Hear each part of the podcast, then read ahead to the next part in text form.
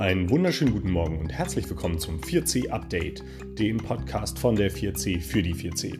Ich bin Herab, hoffe, dass es dir und deiner Familie gut geht und freue mich, dass du heute wieder eingeschaltet hast. Heute ist Donnerstag, der 23. April 2020 und dies ist schon die fünfte Folge des 4C Updates. Viel Spaß!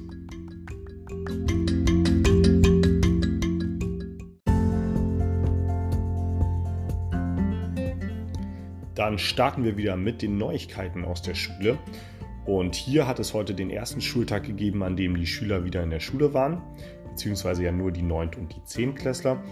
Und das hat heute ehrlich gesagt ganz gut geklappt, hatte ich den Eindruck. Also wir haben ja vorher alles ganz genau festgelegt. Die Schüler mussten durch verschiedene Eingänge in der Schule hereinkommen und auch hier den Sicherheitsabstand einhalten, immer von zwei Metern. Dafür haben wir einmal den Boden ausgeklebt, dass man genau erkennen kann, wo man warten muss.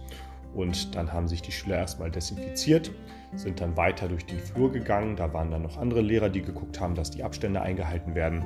Und dann gab es an jedem Klassenraum, der für die Schüler eingeplant war, einen Sitzplan, der draußen aufgeklebt wurde, sodass jeder Schüler wusste, wo er sitzen soll. Die Tische sind auch entsprechend vorbereitet, dass der Abstand gegeben ist. Und dann sind die Schüler direkt in ihre Klassenräume gegangen und haben mit dem Unterricht angefangen. Das waren tatsächlich nur zweimal 90 Minuten. Das heißt, ein Fach 90 Minuten, dann eine 15-minütige Pause.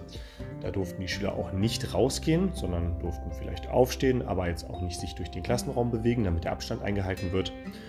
Und sich mal strecken durften sie auch mal einen Schluck trinken, aber eben nicht hinausgehen, weil man da eben nicht garantieren kann, dass der Abstand eingehalten wird. Das heißt, es könnte eine Situation sein, die eventuell auch ab dem 4. Mai dann greift, dass man nicht den ganzen Tag Unterricht hat, sondern eben nur einen gewissen Teil des Tages, dann die Abstände einhält und sich entsprechend desinfiziert und den Schichtenunterricht hat. Müssen wir mal gucken, wie sich das entwickelt. Heute hat es jedenfalls schon mal ganz gut geklappt.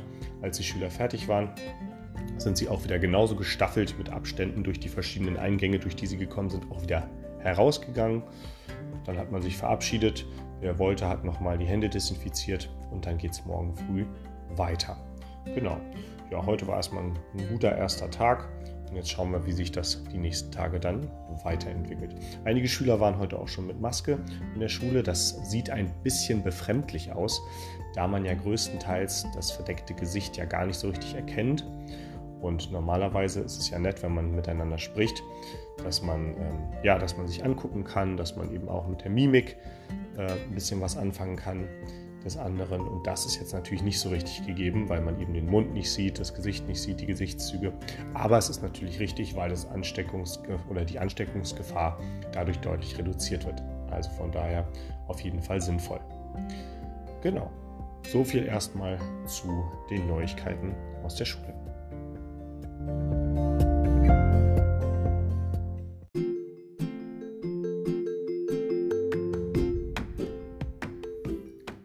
Weiter geht's mit dem nächsten Teil der Aufgabenhilfe. Zum Buch habe ich jetzt von einigen von euch die Rückmeldung bekommen, dass es euch gut gefällt. Das freut mich und das macht das Ganze auch ja ein bisschen interessanter beim Lesen.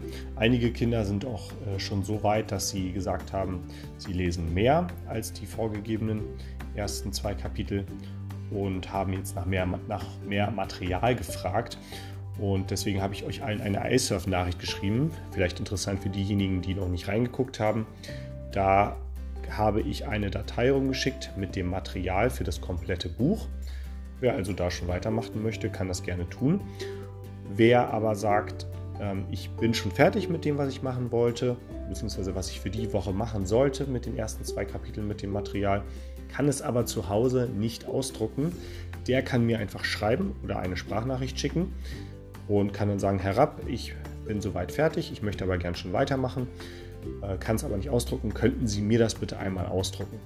Und dann würde ich euch das wieder zur Verfügung stellen. Das würde dann wieder vor der Schule bereit liegen. Aber da brauche ich dann die genaue Ansage, damit wir einfach gucken, ob wir vielleicht Papier sparen können. Genau, so viel erstmal dazu. Ich habe von drei Kindern auch die Seitenanzahl bekommen für das Vorlesen. Und zwar haben sich bei mir gemeldet Sam für die Seiten 10 bis 13. Die hat er auch schon eingelesen und mir als Sprachnachricht geschickt. Lotte hat sich gemeldet mit den Seiten 17 bis 18. Auch die hat sie bereits eingelesen. Und Liana hat sich bei mir gemeldet, sie würde ganz gerne die Seiten 19 und 20 lesen. Die Seiten gehören also euch.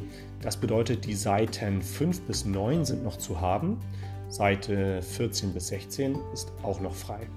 Hier würde ich dann heute in der Videokonferenz einmal nachfragen, wer das gerne lesen wollen würde. Das müsste man aber noch am gleichen Tag einsprechen, damit wir damit zügig starten können. Falls das nicht klappen sollte, lese ich die Stellen dann einfach selbst ein, die jetzt noch fehlen. Aber es ist natürlich schöner, wenn man dann eure Stimmen hört. So viel also erstmal zu den Aufgaben.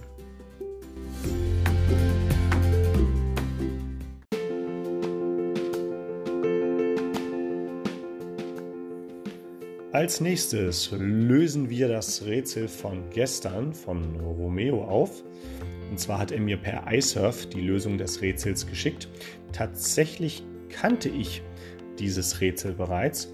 Ähm, deswegen wusste ich relativ schnell die Antwort, aber vielleicht der ein oder andere noch nicht. Ich werde es jetzt hier wieder einmal vorlesen, was Romeo mir geschrieben hat. Und danach kommt das Rätsel des Tages, das neue von Lisanne wieder und sie hat sich wieder etwas sehr Kniffliges für euch überlegt. Wer jetzt das, die Lösung von Romeo nicht hören möchte, hört jetzt wieder erstmal weg und kann dann bei Lisanne wieder einsteigen. Romeo hat die Lösung einmal geschickt und seine Lösung lautet, die Schnecke ist das stärkste Tier, denn sie kann ihr Haus tragen. Das ist also einmal ein cleveres Rätsel von Romeo und hier nun das Rätsel von Lisanne.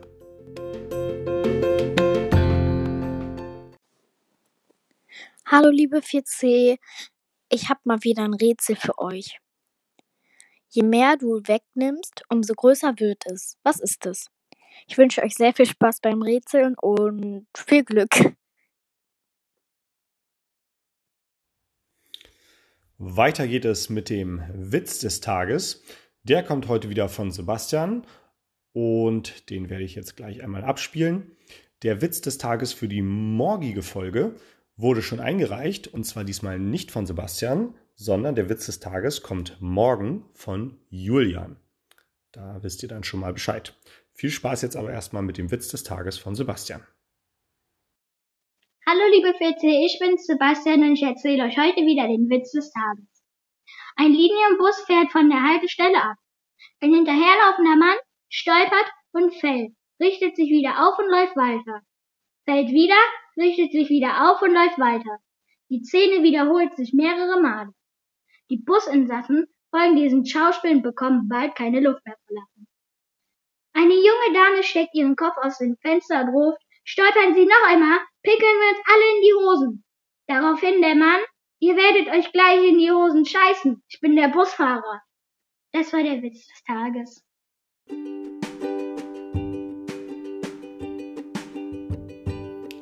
Als nächstes kommt heute wieder ein Videotipp des Tages und der kommt von mir. Und zwar kommt der von dem YouTube-Kanal Dude Perfect.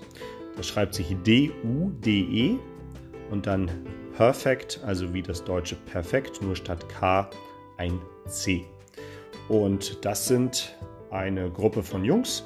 Das ist eine Gruppe von, von Jungs, von jungen Männern, die machen Trickshots. Das heißt, mit allen möglichen Sorten von Bällen, Basketbällen, Medizinbällen, aber auch oft äh, mit Pingpongbällen, also Tischtennisbällen, machen sie verschiedene Trickshots, wo sie versuchen, den Ball über die schwierigsten Hindernisse in Becher zu bekommen oder in Körbe oder also ganz, ganz kreative Art und Weise ähm, eben diese Bälle in Einsatz zu bringen. Und das macht unglaublich viel Spaß, das anzuschauen.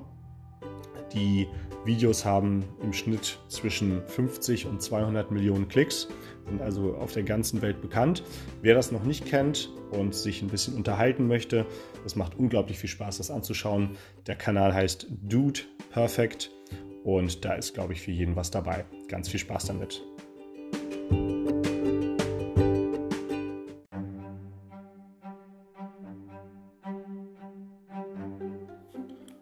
Und zum Schluss gibt es wieder eine kleine Stelle aus unserem Buch City of Ghosts. Und hier wieder ein kleines Stück vom letzten Mal und dann geht es weiter in unserer Geschichte.